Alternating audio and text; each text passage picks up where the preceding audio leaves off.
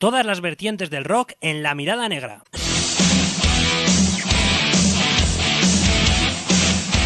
Actualidad, noticias, entrevistas, crónicas de conciertos y todo lo relacionado con la música que tú y yo sentimos.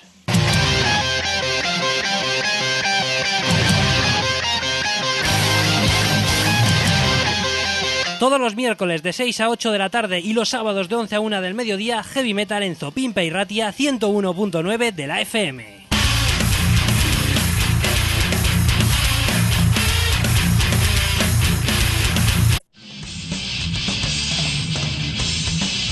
Las dos ediciones semanales de La Mirada Negra en la Oroguita Masaspi. Miércoles de 6 a 8 de la tarde y sábados de 11 a 1 del mediodía. El rock y el heavy metal en todas sus vertientes en 97.0 de la FM y 97irratia.info.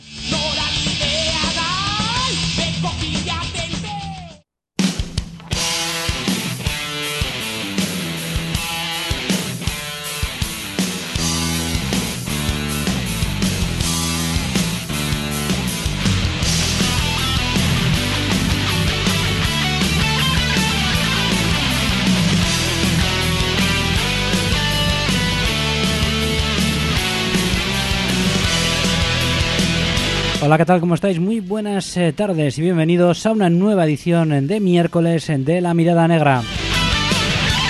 19 de julio del año 2023. Me voy a completar el mes de julio entero, algo que no ocurría en este programa desde hace muchos años. No recuerdo cómo lo hemos hecho en otras ocasiones a lo largo de estas 20 temporadas, pero sí que llevábamos mucho tiempo que sobre todo este mes nos lo tomábamos ya vacacional, si no entero, por lo menos la mitad.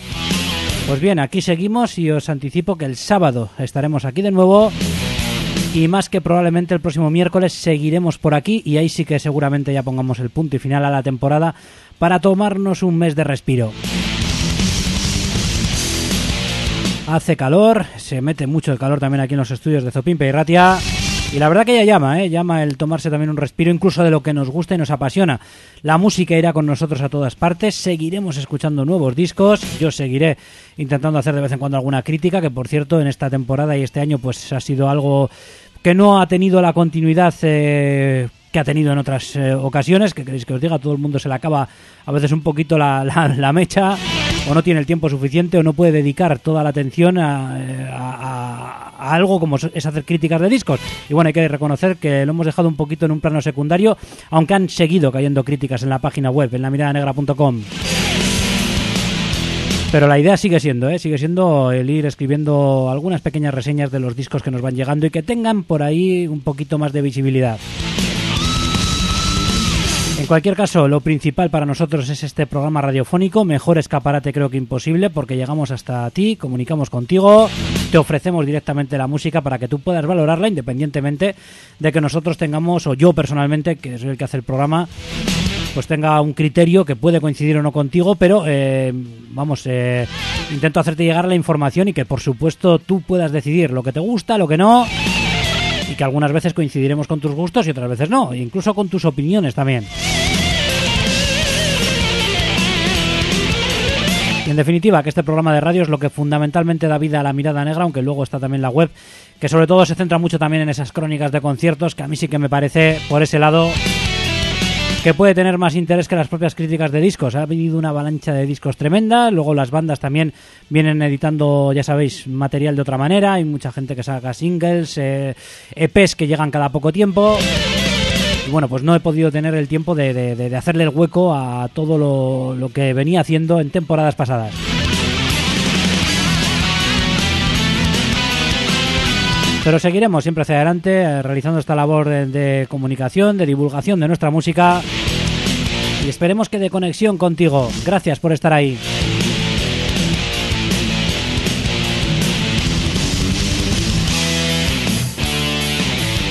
Recuerdo que la pasada temporada terminábamos eh, con un tema en solitario del vocalista de Nachos Dick, eh, no recuerdo exactamente el título, pero bueno, nos hacía llegar un tema. Y en este caso, pues vamos a ir con eh, un tema de los propios Nachos Dick, que nos presentan un single de título Esclavo con una letra muy significativa No estamos terminando temporada como el año pasado, pero bueno, me ha venido a la cabeza que era lo último que había tenido referencia en concreto, bueno, en torno a uno de los componentes de la banda. La verdad que el grupo llega completamente, prácticamente remozado, ha habido muchos cambios en la formación, pero el espíritu sigue intacto, como vais a poder apreciar en este esclavo. Letra más que interesante.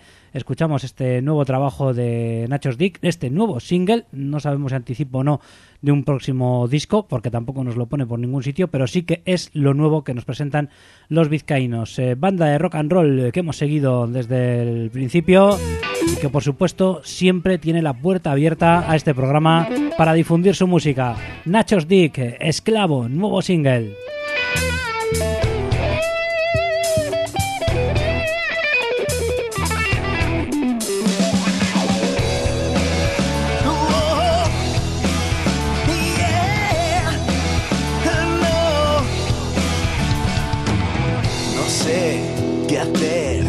es una mierda. Tiempo para soñar, solo puedo trabajar. Perdí la dirección de mis pensamientos. No puedo escapar de esta puta sociedad. Oh, yeah. no. Estrellas en los huevos aguantar a soplapollas que nos quitan la dignidad. Me esclavizan con mentiras y promesas de aventuras, de riquezas y mejora social. No quiero vender mi alma al diablo, solo necesito ser yo y no ser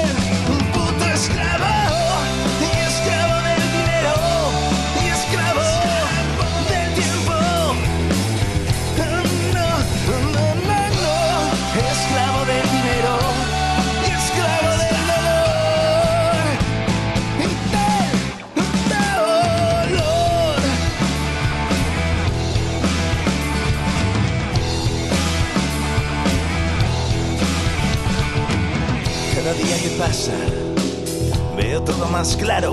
Esclavistas disfrazados de mesías infiltrados en la televisión. Y yo aquí esperando una muestra, un algo de que el pueblo se levanta con hartazgo de ser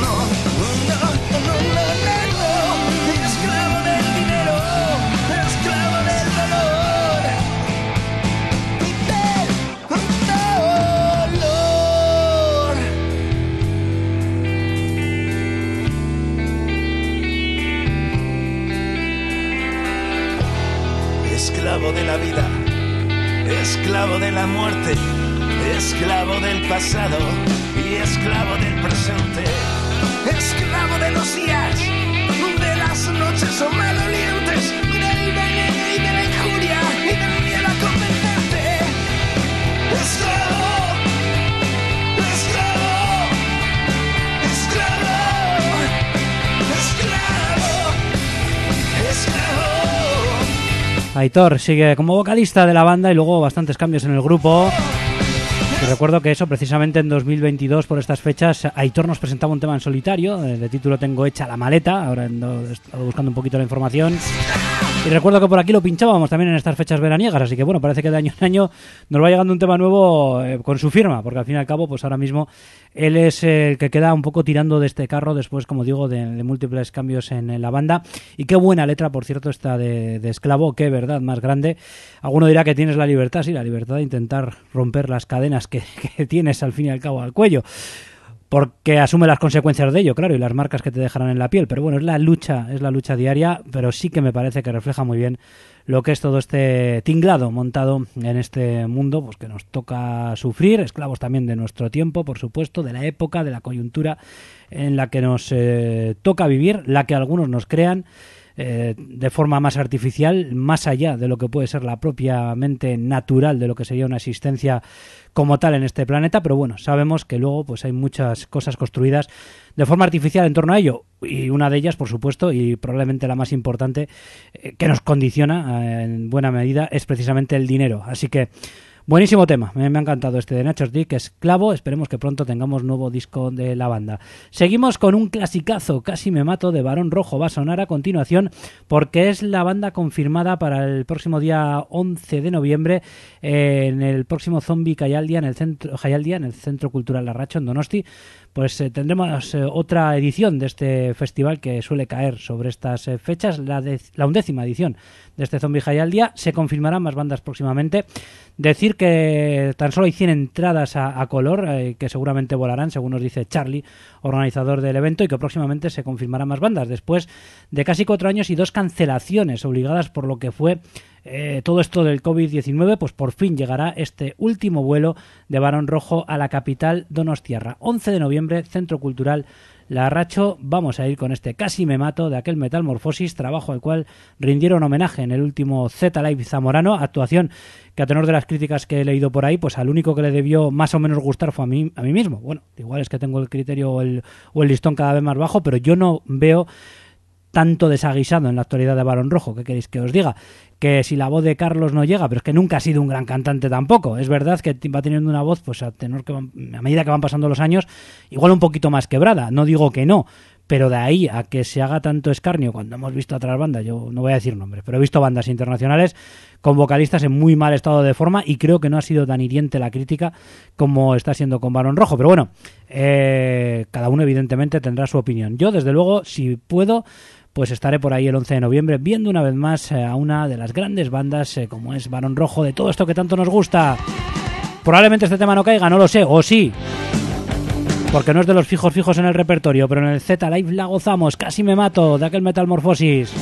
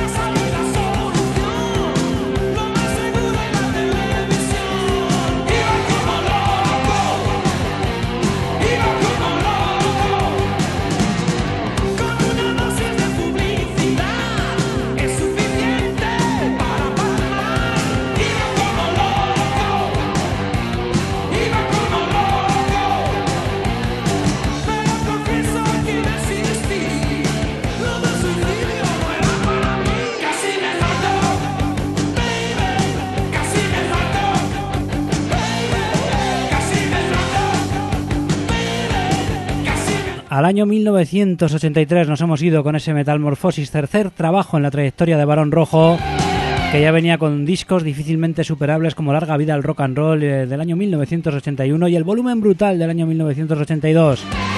Probablemente este último haya sido el disco que haya quedado como más icónico en la trayectoria de la banda pero desde luego, pues creo que este Metamorfosis está a una grandísima altura, al igual que me parece que también siguen a una grandísima altura trabajos eh, como En un lugar de la marcha o como Tierra de Nadie. Probablemente a partir de ahí hubiera, un, no digo que no, un, bajón eh, y nunca volviera a ser lo mismo, se notaran muchísimo las rencillas que había en el grupo, llegara la separación eh, en dos prácticamente, la ruptura en dos de, la formación.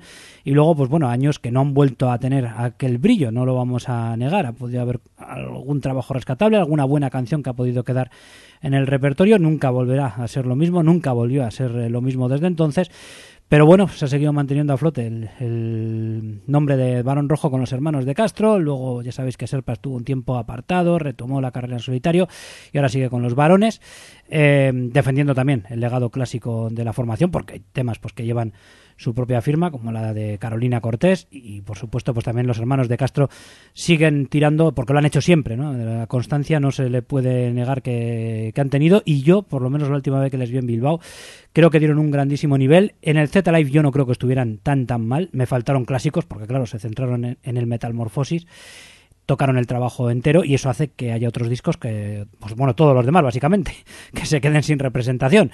Y claro, te pueden faltar temas, pero de ahí a, ya digo, al escarnio que se hace por parte de muchos, pues bueno, cada uno tendrá su opinión, yo no lo veo así. Y estamos a puntito, ya digo, en pocos días, una semana prácticamente ya daremos carpetazo a la temporada radiofónica. El próximo miércoles seguramente que estemos también aquí. No lo digo fijo, pero casi casi seguro. O sea que estamos terminando, pero vamos a volver con muchas ganas en septiembre porque recordamos que el día 9 de septiembre en la Urban Rock Concert de Gasteiz tenemos eh, esa celebración del aniversario, del vigésimo aniversario de la Mirada Negra, que no viene a ser otra cosa más que un concierto donde, bueno, yo presentaré a las bandas, si me lo permiten, y si no, pues lo importante son las actuaciones, es que es lo, suyo, ¿no? Es un concierto que nos han dado la posibilidad de utilizarlo como pequeño homenaje a nuestro programa o aniversario, celebración de nuestro aniversario, y lo agradecemos muchísimo. Pinchábamos el último programa en Boque y ya dije que íbamos a pinchar a todas las bandas poco a poco, pues bueno, ahora vamos a ir con Mandrágora Negra que están en ese cartel.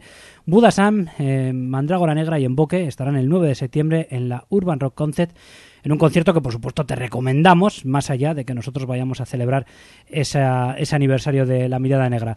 Y pinchamos este símbolo de libertad, eh, homónimo tema de lo que fue el último trabajo de los guipuzcoanos Mandrágora Negra, que estarán en ese, yo creo que grandísimo cartel, bandas que merecen muchísimo más reconocimiento del que tienen y que están viviendo, pues bueno, Budasan creo que está en un gran momento, este trabajo de Mandrágora Negra todavía está reciente y creo que también les tienen un muy buen estado de forma y en Boque pues son unos auténticos clásicos que precisamente para aquellos que tanto se quejan de que las bandas clásicas no están en buena forma, pues en Boque podrían estar siendo ese relevo desde hace muchísimos años. Así que creo que gran cartel.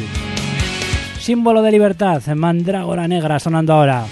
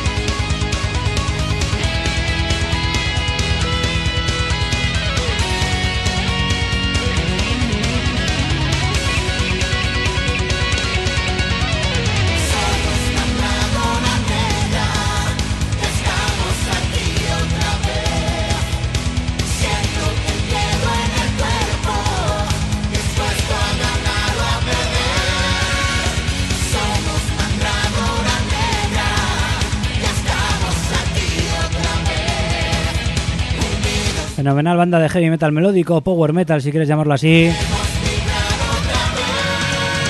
Con una interesante trayectoria, con buenos discos como Sueño de Realidad del año 2012 o Imparable del año 2015.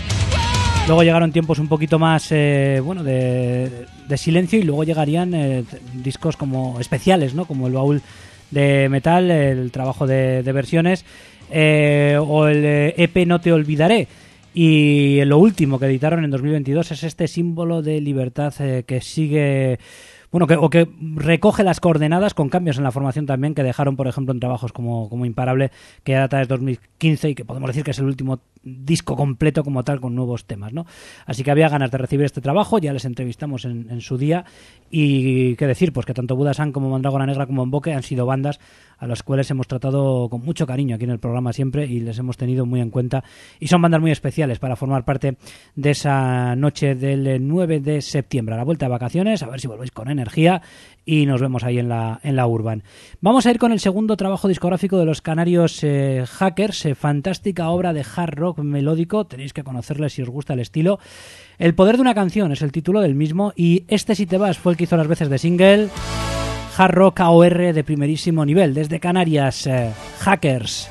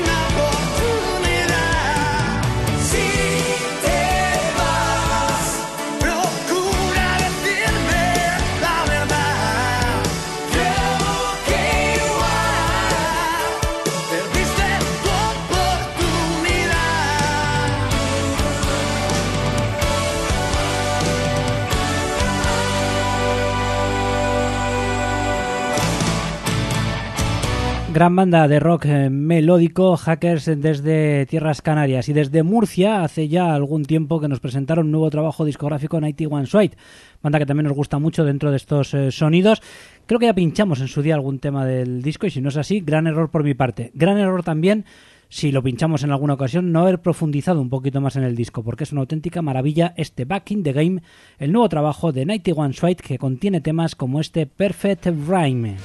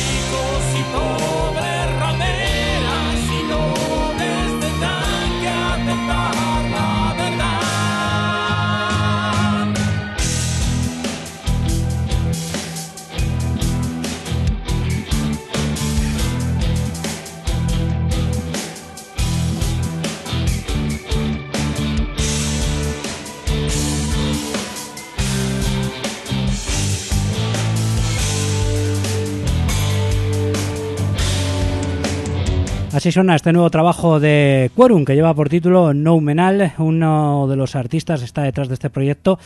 Pues eh, que más cariño tenemos aquí en el programa y que de un tiempo a esta parte hemos venido eh, siguiendo y cada vez que nos ha presentado algún nuevo trabajo, pues porque me parece lo suficientemente interesante como para, para sacarlo aquí también, pues por supuesto ha tenido su, su hueco y profundizamos un poquito más en, eh, en sus, en sus obras. Tercer disco en concreto de, de Quorum, después de lo que fue El Naufragio, que llegó allá por el año 2015, hace no tanto tiempo, o sea, llovió bastante hasta que llegó mi rumbo, pero en este caso de un disco a otro pues apenas ha pasado no sé si un año una cosa una cosa así no mucho no mucho más lo cual quiere decir pues que bueno que la carrera de, de Quorum eh, pues coge ritmo y nos va dejando buenos trabajos de rock sinfónico progresivo, melódico, con eh, muy buenas eh, sensaciones, con sentimiento, con textos, entiendo que muy trabajados y, y, meditados, y en definitiva obras muy detallistas que yo eh, considero que merecen tu atención, pero bueno, cada uno verá. El caso es que hemos escuchado este Rameras y Nobles, que es el que abre la obra después de la introducción entre dos mundos, y creo que es una buena muestra también de lo que se encuentra dentro del disco. Para mí es un auténtico honor eh, pues saludar al artífice de, todo esto, eh, compositor, eh, principal creador de, lo que es eh, Quorum y también el que se encarga de buena parte de los instrumentos al margen de, de las colaboraciones, ¿no? que por supuesto también en el disco. Daniel Fernando Campañá, muy buenas, ¿qué tal? ¿Cómo estás? Hola, buenas tardes. Un gusto estar contigo otra vez. Pues para mí también un auténtico placer darte de nuevo la enhorabuena por una carrera que, como digo, coge, coge ritmo y además lo coge manteniendo el brillo que ya tenían los dos anteriores trabajos. Si cabe, creo yo, que, que limando un poquito más asperezas en este noumenal. No sé si tú estás de acuerdo o no. Bueno, eh, voy aprendiendo de a poquito cosas, eh, pero es verdad, lo del ritmo es, es más relativo porque como no tengo compromisos discográficos, puedo tardar cinco años en sacar el siguiente o puedo tardar seis meses. O sea, no, no, no llevo un ritmo fijo, eh, simplemente me dejo, me dejo llevar por las musas eh, o si me apetece descansar más tiempo, o no, no, no, no me marco un- unos límites con eso. Qué, qué importante es la libertad que tienen hoy en día los artistas. Por desgracia no hay no hay apoyos muchas veces suficientes, no hay esas grandes discográficas, no existe a veces la inversión que debería haber en vosotros, entiendo yo, pero el lado positivo es que también puedes eh, tener la libertad de ir trabajando como te dé la gana, ¿no? Eso es lo mejor, lo bueno, o posiblemente es lo único bueno que tiene. Pero sí que, a ver, a ver, es verdad que a mí el, apoyo eh, discográfico sí que podría servir para que a alguien que a lo mejor le puede gustar mi música la descubra o no. Eh, eh, la música que yo hago y la que hacen muchos músicos independientes pueden pasar desapercibidos totalmente, siendo potencial música que le guste a alguien, pero claro, si no hay marketing, no hay manager, no hay dinero por medio, eh, pues pasa desapercibido a, a excepción de, de- de pequeños programas o, o grandes eh, programas, pero fuera de, de- de lo que es el comercio como el tuyo, eh, a que te estoy muy agradecido y, y que se hacen un poco eco de, de lo que vamos haciendo. Nosotros estamos al margen de la ley, prácticamente. Pero aquí tenemos artistas como, como es tu caso en una estima muy grande porque creo que los discos así lo merecen y al final tenemos auténticas joyas que siendo un programa humilde como, como somos y modesto, pues entiendo que puede interesar a ese público que está ahí afuera, a pesar de que se trabaje un poco de forma independiente. ¿no? Yo creo que la muestra está aquí en un disco que no sé si también eh, te parece a ti que lo has... eh, que, es el más cohesionado de lo que has hecho hasta ahora, ¿no? Donde se puede ver definitivamente un estilo que venías trabajando dentro de lo que era el rock progresivo, sinfónico y, melódico y que cabe, yo creo que has llegado a encontrar, eh, no sé, la mayor coherencia, el mayor brillo también a nivel a nivel sonoro, diría yo. Bueno, eh, está, sí, en lo musical sí. Y en las letras también todas vienen formando parte de un concepto. Los tres discos eh, forman parte de un concepto. El más conceptual de los tres es el primero, El naufragio, porque es el que cuenta una única historia de cabo a rabo.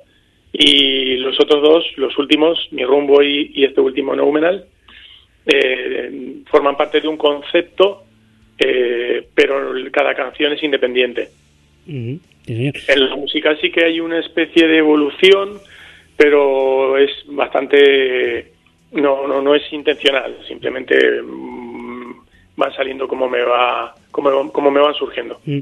El título nominal eh, hace un poco referencia a lo que pueden ser el conjunto de las letras, un poquito en plan filosófico o cómo lo tomamos.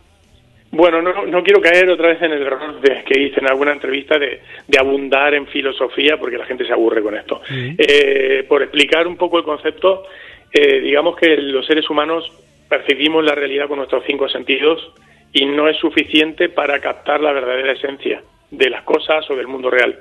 Eh, percibir ese mundo real en su pura esencia sería un acto noumenal. Y para nosotros es imposible un acto noumenal. Somos incapaces de, de saber qué es exactamente la esencia de, de, de las cosas. Eh, eso es un poco una metáfora para ilustrar eh, que todas estas canciones están llenas de paradojas y de, y de contradicciones, de cosas que no son como nosotros creemos que son. Y bueno, es un poco la- el sentimiento que, que abarcan todas las canciones, que cada una habla de una cosa, pero todas tienen que ver un poco con eso. eh, como dice la introducción instru- instrumental, que siempre estamos entre dos mundos, entre lo irreal, lo, eh, lo real, eh, la ficción, la esencia, la apariencia. Mm. O más de dos mundos, ¿no? De todo esto de las dimensiones también. Y tener en cuenta que somos seres muy limitados, ¿no? Que date cuenta que mismamente a través de la vista lo único que vemos es el reflejo de la luz en los objetos, que a veces lo piensas y, y Eso es, lo has captado muy bien.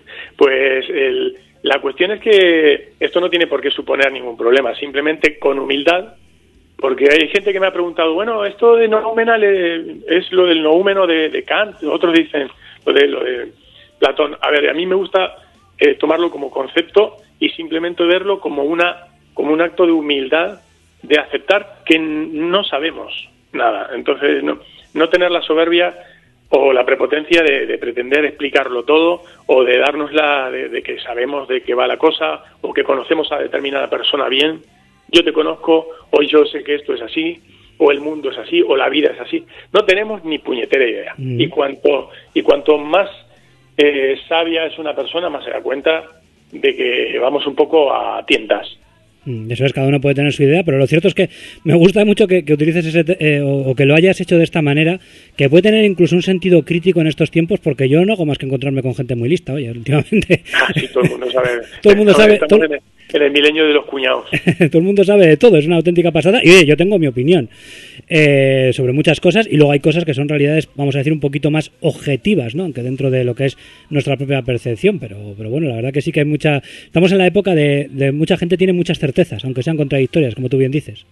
Bueno, hay que aceptarlo todo con humildad y, yo creo que eh, por ahí van las letras, que cada una es de un tema diferente y es eh, hay, que aceptarlo con, con, ese, con esa óptica de, que se hablan de distintas cosas y no sabemos exactamente eh, por dónde estás pisando.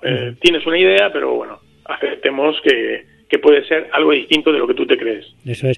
Y al fin y al cabo juegas con el doble sentido un poco de lo social y lo personal, por lo menos tal y como yo he interpretado las letras. Sí, algunas son un poquito de crítica social, como la, el éxito, eh, donde me barajo entre cuestionarme a mí mismo si, si todo lo que he aprendido a lo largo de mi vida acerca del éxito realmente es un éxito o, o la estás liando, el éxito o fracaso, que, o lo de rameras y nobles es la que acaba de sonar eh, que está inspirada, pues la escribí justamente cuando la, reina Isabel estaba a punto de morir mm. y me estaba planteando, esta señora, si de verdad existe el más allá, cuando llegue al otro lado será una más. Y ella que se pensaba que iba a ser distinto. Eh, la realidad entre rameras y nobles, ricos y pobres, que, ¿qué es lo que se piensa la gente que es su paso por, el, por esta vida? Eh, bueno, este disco está lleno de ese tipo de, de contradicciones, de, realidades paralelas y cosas enfrentadas. Mm. También el éxito un poco haces con, barajas un poco ese concepto del tiempo, ¿no? Eh, vivimos en unos en una realidad actualmente en la que parece que tienes que triunfar siendo muy joven, si no parece que ya como que se te ha pasado un poquito el tiempo, pero yo estoy un poco de acuerdo con el tema de que el, éxito muchas veces es haber ido haciendo a lo largo del camino lo que tú has querido, ¿no? Eh, cosas que te han llenado y hay que tener en cuenta que a veces para buscar ese éxito repentino también hay que vender un poco el alma, ¿eh? Sí, hay que tener un poco los pies en la tierra y lo del alma hay que intentar venderla en su justa medida eh, lo menos posible. Porque es verdad que vivimos en un mundo donde necesitas progresar de alguna manera para, para vivir en este siglo, ¿no? si no te convertirías en, en alguien de otra época que no tiene ni lavadora, ni televisión, ni nada. Hay que intentar procurar pero bueno, eso es mi criterio. Cada uno, alguna persona pensará que el éxito es otra cosa. Eh, entonces, yo no digo la respuesta, yo solamente lanzo la pregunta. Me pregunto, ahora que estoy a punto de cumplir 50 años, si todo lo que he hecho es realidad, realmente el éxito. Mm. O, si realmente el éxito no está en otra parte. Si esto que le estoy enseñando a mi hija, eh, por eso digo que soy el, soy el mentor de porque es que le, estoy vendiendo la misma película que me vendieron a mí. Eh, ¿Vale la pena? ¿Hasta qué punto? Eh, yo no digo que no valga la pena, digo que cada uno debería hacerse esa pregunta. A ti te satisface, ¿no? Pues ya está. Igual que a mí me satisface estar hablando hoy contigo. Por supuesto. Eso es. Pues bueno, hablando un poquito de temas, también dogma, ¿no? Una palabra muy en boga porque también hablando un poquito de esas certezas, la gente como que tiene muy dogmatizado todos sus pensamientos, ¿no? Bueno, viene un poco al hilo de lo anterior, del éxito. Eh, el dogma es pues lo que te vienen inculcando no solamente en cuanto al éxito profesional, sino también Eh, afortunadamente hay cosas que ya van pasando en desuso, como por ejemplo el matrimonio o la obligación de tener hijos. Parecía que antes cuando cumplías 20 tenías la presión de formar una familia. Parece que poco a poco ese tipo de dogmas se van diluyendo. Eh, menos mal. Y bueno, como sociedad no digo que somos perfectos, pero poquito a poco vamos vamos mejorando algunas cosas en ese aspecto. Bueno, el viejo huracán, eh, ya siguiendo un poquito con el orden del disco, es un tema que aparte de tu composición musical también cuenta con la de Germán Fafián, ¿no? No sé si eso ha influido en que sea un tema más largo de lo habitual en ti, porque aunque catalogamos a tu música de, de rock progresivo, no es muy habitual que te salgas o que te pases en, duración en los temas, ¿no? En este caso sí que te vas a más allá de los ocho minutos, un tema que tiene diferentes partes además, como una parte más, más narrada, susurrante en la parte central. Y no sé si, en ese sentido si ha influido precisamente que Germán Fafián em, haya contribuido en la composición musical, porque también en cuanto a letra es un tema bastante, bastante extenso. Sí, a ver, no, no, no ha influido que Germán eh, contribuir en este tema porque realmente es al revés. no es un tema en el que haya contribuido Germán. Realmente eh, trabajé, trabajé con, la, eh, con una demo que, que me trajo Germán, que era una demo de unos tres minutos, que es la parte más siniestra de la canción. Tú esta canción verás que hay varias partes distintas, unas que son muy animadas, muy enérgicas, muy alegres, y otras que son eh, como muy siniestras, muy Black Sabbath, ¿no? Mm. muy, muy, muy oscuras. La parte oscura es eh, instrumentalmente la, la, demo que había traído Herman. Y yo le saqué, le saqué una letra, eh, trabajé con eso, pero me parecía que le faltaba algo. Entonces, al, al trabajar un nuevo tema, lo quise complementar a nivel lírico, de sentimientos y musical, para que fuera algo más completo. Eh, entonces compuse todo lo demás, pero con el inconveniente de que eh, ensamblar todas las partes requería una, una, serie de enlaces que fueron alargando un poco la canción. Esto puedes llegar con una demo de una cosa, una demo de otra y pegarlas y ya está. Eh, entonces los enlaces, los puentes, los pasajes mm, te van llevando de un sitio a otro y pues quieras que no, pues alargan un poco la canción. Y luego eh, está la excusa ideal, que dando un poquito vueltas ¿no? a lo que es el disco, parece que volvemos un poco también otra vez al éxito en el sentido de que se vuelve a hablar del tiempo, ¿no? de los retos, de conseguir logros. Eh, y parece como que, volvemos a girar un poquito en, ese, en esa línea en espiral que va a lo largo del disco. Sí, la excusa, la excusa ideal también viene llevando toda, toda esa aura y va, es más introspectiva. Es la excusa ideal hace alusión a, a, ese escape que uno tiene, ¿no? A, esa forma de evitar eh, conocerte a ti mismo, mm. de no meterte de lleno en lo que tú eres en esencia, porque hay veces que es preocupante o asusta ver quién eres realmente. A lo mejor no te gusta lo que ves. Entonces siempre uno eh, intenta no, no, no quedarse a solas con sus propios pensamientos. Mm. Siempre te buscas una excusa ideal, que puede ser un hobby o puede ser una afición, puede ser fútbol, puede ser, eh, yo que sé, emborracharse o cualquier otra cosa que te sirva de excusa para no escuchar tus pensamientos. Mm. Y bueno, eh, has apostado definitivamente por el castellano, ya como hemos hablado de, las letras, porque en el anterior disco recordemos que había algún tema también en inglés.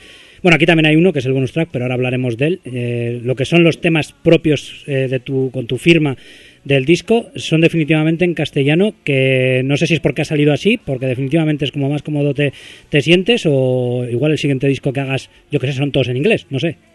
No, no te, ya te digo, no tengo ningún tipo de, de premisa con esto, no, no es que diga voy a hacer en inglés, voy a hacer en castellano, eh, es como me lo pide la misma canción, porque yo lo, lo primero que hago siempre es sacar la progresión de acordes, la, base instrumental y luego lo siguiente es ya la melodía vocal.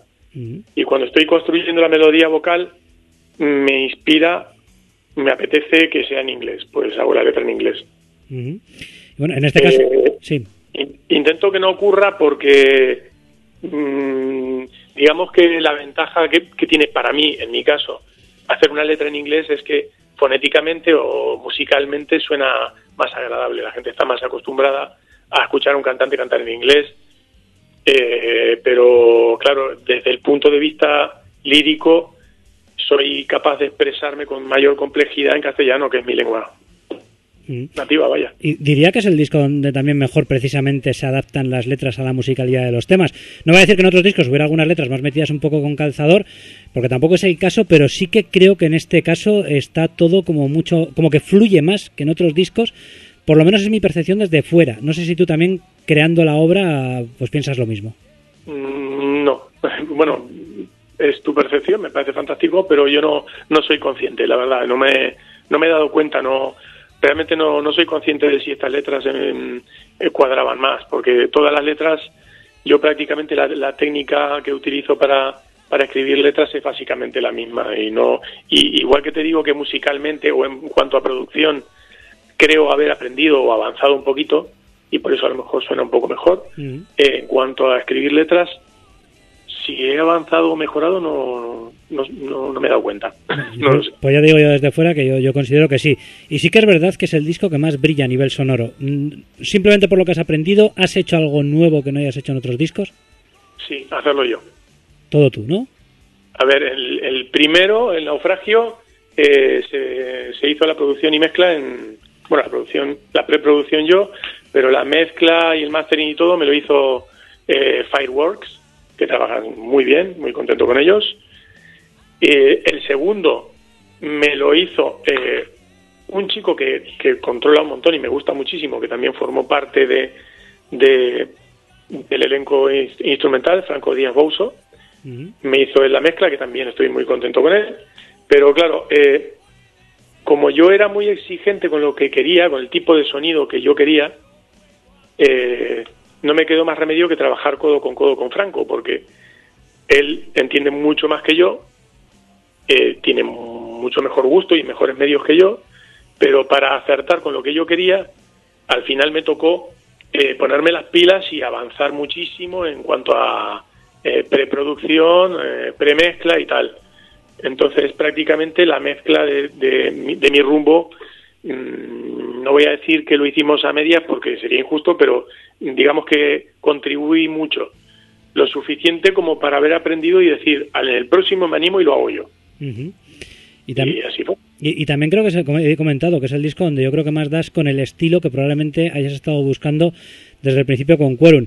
Te comparaba fuera de, de micro con una banda como Dry River, no, no porque eh, eh, estés o lo tengas igual al grupo como influencia, pero sí porque entiendo que hay bandas como Queen, Pink Floyd o bueno algunas otras bandas progresivas que tal vez sean influencia de los dos. Y a mí me parece que, claro, es muy diferente porque Dry River es un grupo, o sea, es decir, hay un montón de, de gente estable en la banda que todos entiendo que cada uno aportará lo suyo. Tú cuentas con músicos, pero el proyecto es mucho más personal.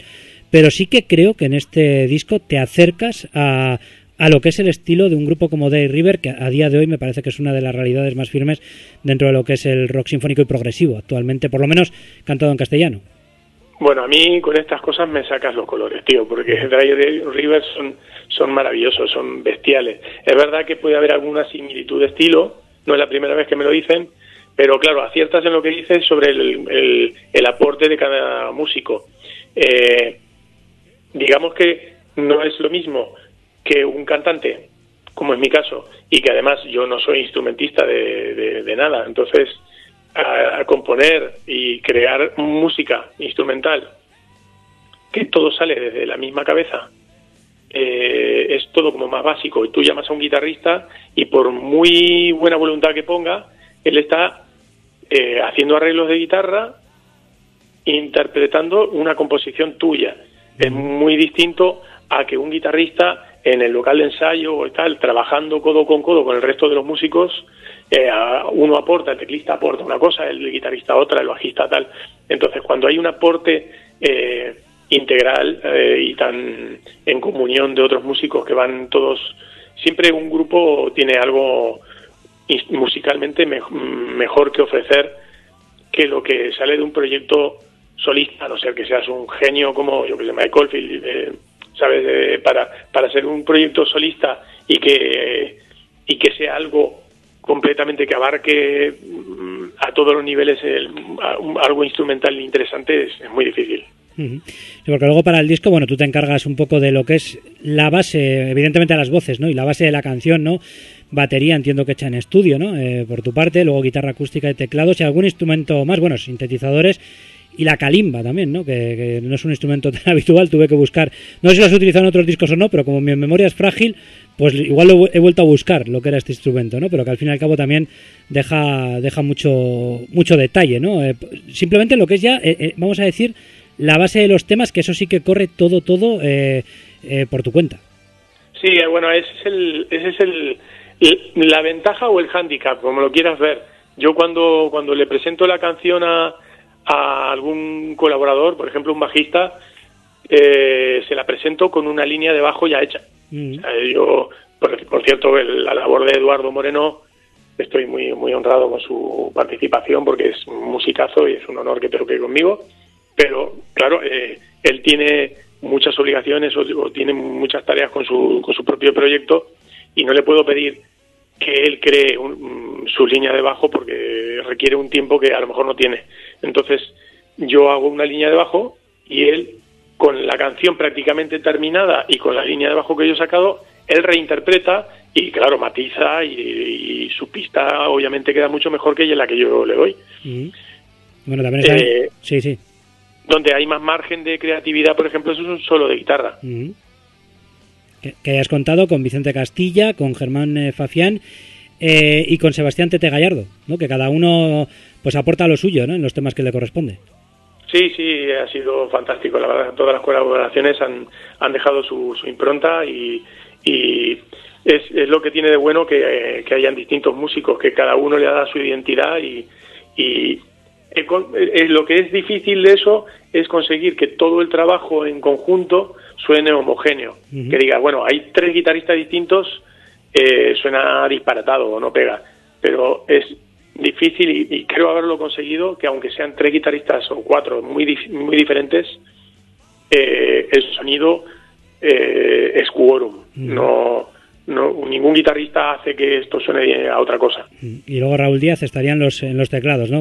Completando un poco lo que son los invitados del disco, pero luego tenemos un bonus track que te quería preguntar por ello un poquito al margen, porque claro, de esto que de repente eh, escuchas My Mistakes y dices, joder, qué cambio de estilo, nos pasamos un poquito a un terreno blues, ¿no? Podríamos, podríamos decir.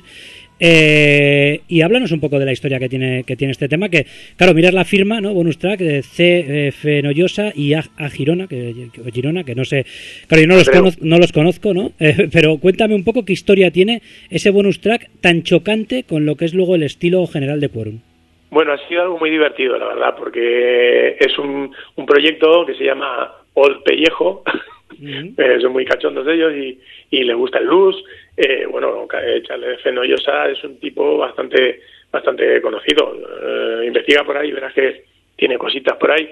Andreu Girona es un colega mío de toda la vida, eh, excelente guitarrista y es un proyecto pues como muy, muy informal, muy blues, muy analógico, muy muy old school y, y me pareció interesante. La verdad es que me, me gustó mucho que me invitaran. Espero que me sigan invitando porque me lo pasé muy bien. Y el resultado final, pues me pareció pues muy guay, la verdad. Eh, lo produjo, lo produ- el, eh, Andreu Girona Andrés Girona, sí. y me pareció muy guay la idea de decir, mira, esto no se parece al quórum en nada, Eh, ni en mi forma de cantar, ni en el tipo de letra, ni en lo que cuenta, ni en la forma de, ser- de, de- de interpretar los instrumentos, en nada, pero en nada, es radicalmente diferente.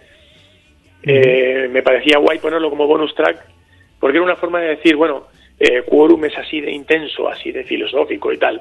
Y aquí tienes una patada en la boca blusera, divertida, para que te rías un rato y para que veas que, que tampoco hace falta ponernos tan serio, que también podemos hacer algo, algo cachondo, algo divertido y, y que también está muy bien. ¿Y, y cómo ha sido? ¿Va a ser un tema que te ceden para ti exclusivamente o va a aparecer en dos discos y ellos sacan luego, no sé si habrán sacado un trabajo con este tema y puede aparecer también en los dos? Porque claro, es, es como algo suyo también, ¿no? Aparte de tuyo.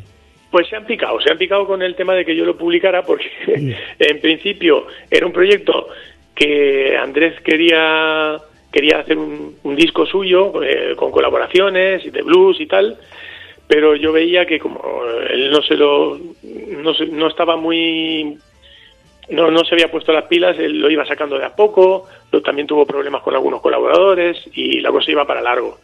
Y parecía que estaba en un punto muerto. Y yo tenía esa canción ahí que, que yo le pregunté a... eh, tío, ¿eh, ¿vas a hacer algo con esta canción? Yo no quiero que esto se quede en un cajón, yo quiero que esto se publique. Mm. Pues yo no voy a hacer nada con ello. Y tío, ¿no te importa que yo lo ponga de bonus track? No, no, no, haz con ella lo que quieras. Y, y la he sacado, claro. En, en el momento en el que yo tiré para adelante y la quise sacar, pues rápidamente se ha, ella se ha puesto las pilas, se ha puesto a grabar Mm. más videoclips, cosa que me parece bien. Si le ha servi- servido de revulsivo, a ver si hay más canciones, porque si veis por YouTube eh, canciones de, de- del proyecto este, veré- verás que pues va todo en la misma línea, así, blues, muy muy caótico, muy muy distendido y muy buen rollo. Mm. Bueno, y hay, y hay idea de, porque esto, esto creo que te lo pregunto siempre, ¿no? Si hay idea de hacer una banda base con la cual puedas tocar aunque sea puntualmente, o, o, o Quorum es un proyecto de estudio, ¿cómo nos lo tomamos? Es un proyecto de estudio, no, no, no es viable porque tendría que gastarme muchísimo dinero. Y como ya ves que no, no gasto en marketing, no gasto en manager, no gasto, eh, a duras penas gasto una- en una edición limitadísima para, para los caprichosos que quieren el CD. Y no, yo me gano la vida de otra manera y no tengo, no tengo intención ni, ni de ganarme la vida con esto, ni de arruinarme con esto. Mm. Entonces, si yo quiero llevar esto al directo, tendría que contratar músicos de sesión y no cualquier músico, porque aquí estamos hablando de muchas amalgamas, de estructuras complejas y para tocar esto hay que tener bastante nivel. Sí, sí, y, claro, mm, sería entre lo que vale en la sala de ensayo, lo que sale de una sala de directo, más lo que le tengo que pagar a los músicos de sesión, mm, no lo veo. Y sería, eh, en cualquier caso, Quorum es tu, tu, ahora mismo tu proyecto principal, ¿no? Porque fuera de antena me comentabas que ahora mismo no estás ya con Profecía. Eh, así que Quorum es un poco ya eh, en lo que te vas a centrar o nos puedes dar alguna sorpresa de cara al futuro. A ver, yo me centro al 100% en lo que esté haciendo en ese momento. Si me llama un amigo y me pide que colabore con él en su disco, mi proyecto central es ese. Y si no tengo nada que hacer y quiero hacer algo nuevo de Quorum, pues Quorum será mi proyecto central. Yo no tengo un proyecto central y lo demás lo hago a media máquina. Yo me pongo al 100% en cualquier cosa que haga. Eh, si sale mejor o peor, pues ya es una cuestión de, de capacidades, pero no de no de voluntad. Mm. Entonces no mm, realmente no sé qué me depara el futuro porque no sé no sé qué se, no sé qué se me viene. Eh, espero que me vuelva a convocar Eduardo Moreno para su próximo disco. Eh, de momento con lo de Quorum me estoy tomando unas vacaciones porque necesito despejarme un poco y siempre hay alguno que cuando donde menos me lo espero siempre hay alguien que me llama para algo. O sea que no, no, no hay problema. Bueno, y lo mejor que podemos hacer ahora para ir terminando la entrevista es que nos digas cómo se puede hacer la gente con el disco en físico o, o cómo lo puede escuchar también a través de plataformas digitales, ¿no? Que tampoco nos escapamos a los tiempos que corren. Yo sigo valorando mucho las ediciones físicas, la verdad. Somos de la vieja escuela aquí, es lo que hay, y yo creo que voy a serlo siempre. La música la sigo disfrutando más y mejor de esta manera, pues viendo la portada, teniendo el disco en las manos, sintiendo el tacto de- del disco, leyendo un poquito las letras, ¿no? Reparando un poco, intentando descifrar no solamente lo que dicen, sino lo que quiere decir el artista, ¿no? Que a veces también pues hay mensajes que pueden ser un poquito más o menos ambiguos y por eso eh, no es lo mismo leer la letra que simplemente escucharla, ¿no? Por un poquito más por encima. Así que ¿cómo, Sí, se, puede, ¿cómo se puede hacer uno con el disco? A ver, el disco, yo eh, lo que yo recomiendo, a, pesar de que está en todas las plataformas digitales, en Spotify y tal, yo lo que le aconsejo a la gente que lo quiere escuchar es que lo escuche a través de, de Bandcamp. ¿Por qué? Porque ahí es donde está alta fidelidad. El que, el que es más, mm, más que melómano audiófilo, al que disfrute del, del sonido de, al- de la más alta calidad, eh, donde lo va a encontrar es en, en Bandcamp. Y es gratuito, o sea, eh, lo tienen en streaming y lo tienen en descarga totalmente gratuita en digital. Tienen, eh, lo pueden conseguir así. Quien quiera el, el álbum en físico, pues solamente tiene que mandarme un mensaje a, o a través de Quorum, de la página de Facebook de Quorum, o a través de la página de Facebook mía personal, Daniel F. Campaña. Me manda un mensaje privado y ya nos ponemos de acuerdo. Eh, yo soy- eh, con gusto se lo envío. De acuerdo. Pues nosotros recomendamos la, la obra, por supuesto que sigue siendo una- un disco, y Quorum es un proyecto tuyo personal que a nosotros nos apasiona. Creo que hay muchísimo sentimiento que dice muchas cosas desde el naufragio hasta lo que fue mi rumbo y lo que es ahora este Noumenal. Eh, y por supuesto que lo, lo, recomendamos y que para mí es un honor que cada vez que editas un trabajo discográfico pues cuentes con, conmigo para a través de este pequeño medio de comunicación, porque sí que somos pequeños, no hay ningún problema en decirlo, ¿no? Pues somos un medio que llegamos hasta el que quiere escucharnos, ¿no? Pero por desgracia pues no tenemos los medios que puede tener una radio comercial, por decirlo así. Y mira, pues ni falta que hace, porque al final somos de grandes lo que quiera el público. Ahí está, sí. Exactamente, pero es que además eh, creo que tu programa sintoniza eh, a la perfección con lo que es mi proyecto, porque somos pequeños, somos eh, no tenemos interés económico, solamente queremos difundir música, hacer las cosas bien y estamos en esto por amor y ser pequeños no significa que seamos malos, ¿eh, Antonio? en tu caso, por lo menos, no. En el mío, yo hago lo que puedo. y ojalá, tampoco. Ojalá que, ojalá que esté a la, a la, altura que se, que se merece un proyecto como el tuyo y otros tantos, ¿no? Que pasan por aquí, grupos que pasan por aquí, que me parecen fantásticos. Y uno intenta, pues modestamente, estar uh, mínimamente a ese nivel que yo entiendo que, mere, que merecéis. Así que por mi parte. Ya lleva pues, muchos años haciéndolo muy bien, Antonio, créeme. Bueno, pues te, te, agradezco que me lo digas y por supuesto que me anima a continuar y con la mejor intención seguiremos. Y por supuesto, conectando por el camino con gente como es, como es tu caso y con tu música también, ¿no? Que eso también es una recompensa para nosotros importante. Así que si me deja algo fuera de la entrevista que quieres añadir, lo puedes añadir para terminar y luego ponemos un tema del disco, el que tú quieras. Pues me gustaría que pusieras la excusa ideal, que es posiblemente una de las que más me gustan. Perfecto. Y nada, simplemente pues que gracias a todos por eh, tener la paciencia de escuchar esta entrevista y si tienen la paciencia de escuchar mi música, mejor aún. Y nadie sabe cómo será lo próximo de Curum, ni siquiera yo. Perfecto, pues eh, nosotros, eso sí, te decimos que las puertas ya las tienes abiertas para presentarlo aquí cuando, cuando lo tengas, ¿de acuerdo? De acuerdo, muchas así, gracias, Antonio. Así que un abrazo, Daniel. Un abrazo. Otra.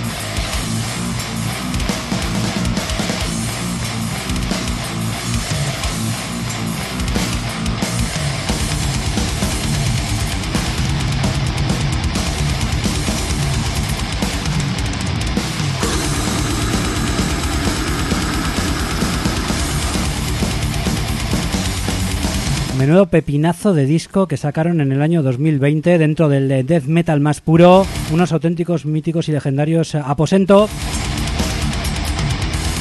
Con este Conjuring de New Apocalypse que se abría y se abre de esta manera con Liber al Bells, eh, lo digo bien, Liber Legis. Tema de apertura de una obra, pues bueno, que no oculta las cartas. Hablamos de death metal de vieja escuela, de la vieja escuela que proceden ellos mismos, ya que hablamos de uno de los pioneros del estilo, por, eh, lo, menos lo que es a nivel estatal, ¿no? Formados en el año 1990, aunque han tenido una trayectoria dividida en dos etapas, eh, discográficamente más fructífera en esta segunda etapa, también con más facilidades para editar discos y, demás, pero al fin y al cabo uno de los pioneros que podíamos colocar al lado de bandas como Ambon Terror o como a Bullset, ¿no? por ejemplo, ¿no? que eran los que ahí en aquel eh, momento y por lo tanto pues eh, una banda que es pilar fundamental si tenemos que hablar del death metal eh, a nivel estatal. Ellos proceden de La Rioja y para mí es un auténtico honor eh, poder saludar a, a, Manolo Sáez, guitarrista de la formación y, pilar fundamental desde el principio de, de, de, de, lo que es Aposento. Buenas Manolo, ¿qué tal? ¿Cómo estás? Opa, y muy buenas tardes. Muchas gracias por concedernos esta, esta, entrevista. Bueno, para mí un auténtico placer y un honor. Yo creo que además ya era hora, ¿no? Porque sí que he visto a la banda en directo. Os volveré a estar viendo junto a Sinister este próximo viernes, día 21 de julio, en la sala Group de, de, de, Portugalete. Y cada vez que os veo, pues eso, tengo esa sensación, ¿no? De que estamos ante una verdadera leyenda de un estilo que, bueno, se puede quedar muy en el underground, pero al fin y al cabo, yo las bandas que he mencionado, ¿no? Aposento, Bonded Terror, a Bullset, sois los que estuvisteis ahí en aquellos 90 cuando podríamos decir que no, bueno, que este estilo estaba un poquito todavía, por lo menos a nivel estatal, un poco en ciernes, ¿no? Y, vosotros sois los que lo, lo, lo introdujisteis en, en, cierta medida. Bueno, ahí, ahí, estábamos, éramos un poquito, hacíamos tras, tras de, porque todavía no estaba muy definido el metal, pero sí, empezaron las bandas como Monte Terror, que tuvimos la suerte de tocar con ellos en el 92, y gracias a ello empezamos a ir bandas como Abulce, Necrofilia, Monte Terror, y empezamos a dar un poquito más, eh, envolver más el... Eh, el tema es el death metal, o sea, darle un poquito más de caña. Uh -huh. Una pena que en aquellos 90 era más complicado dejar trabajos discográficos. Vosotros sí que tuvisteis vuestras demos, algún split, y luego llegó el EP Welcome to Darkness del año 1997, ¿no? No, no sé si suficiente legado para lo que pudisteis hacer en aquel, en aquel momento. Bueno, aquella época era muy difícil, porque luego además eh, no, había, no había internet, no había, no había modo de, de, promocionar a las bandas. Entonces, claro, todo se hacía por mediación de carta a base de teléfono y claro, la compañía discográfica esta eh, era una compañía independiente que tardó dos años en sacarnos el disco, pero bueno, para nosotros fue, fue la hostia poder sacar alguna compañía, pero no era del, del death metal, venía del, provenía del death metal, vaya. Mm. Pero fue, eh, fue bastante más duro que ahora. Mm. Y, y eso, eh, el, el, trato con la compañía y lo que os encontrasteis pudo hacer que en el 97 precisamente la banda se bueno, se disolviera, porque estuvisteis luego 15 años realmente sin funcionar y casualmente es cuando habéis conseguido un poco ese objetivo de sacar un disco, un EP en este, en este caso, pero poco después el grupo dejó de funcionar. Así es que en, en, aquella época era muy difícil mantener una banda, esas, en, entre el trabajo, la, los componentes, entre los excomponentes que tuvimos, el, el funcionar y tener una, una, una familia, tener algo sólido, que sean cinco personas las que llevemos una banda y, y seamos siempre los mismos, era muy, muy complicado. Entonces había varios cambios y ya después del último trabajo se nos fue el cantante de Edimburgo y ya tiramos un poquito la toalla. Uh -huh. Hasta que volvimos en el 2012 y volvimos con la primera formación, que ya con más medios, más internet, con más promoción, entiendo que había que aprovechar más el tiempo, que ya no éramos los niños que éramos antes, dijimos, pues tira para adelante, hay que aprovechar, hay que disfrutar, hay que disfrutar y, seguir dando tralla. ¿Y cómo fue volver también? Porque claro, igual valoras más incluso por lo que me cuentas esta segunda época que la primera, ¿no? Siempre parece que nos tira mucho la nostalgia, ¿no? De lo que fue, de lo que fueron tiempos pasados, pero claro, ahora vivimos unos tiempos donde editar discos es más, más sencillo, ¿no? Entre, entre comillas. Es verdad que estamos todos muy desperdigados, ¿no? Y a veces eso hace que esto sea un océano donde es difícil sobresalir en el conjunto de las bandas, pero sí que es verdad que por lo menos se tiene la facilidad de editar trabajos discográficos y de funcionar con los medios propios, ¿no?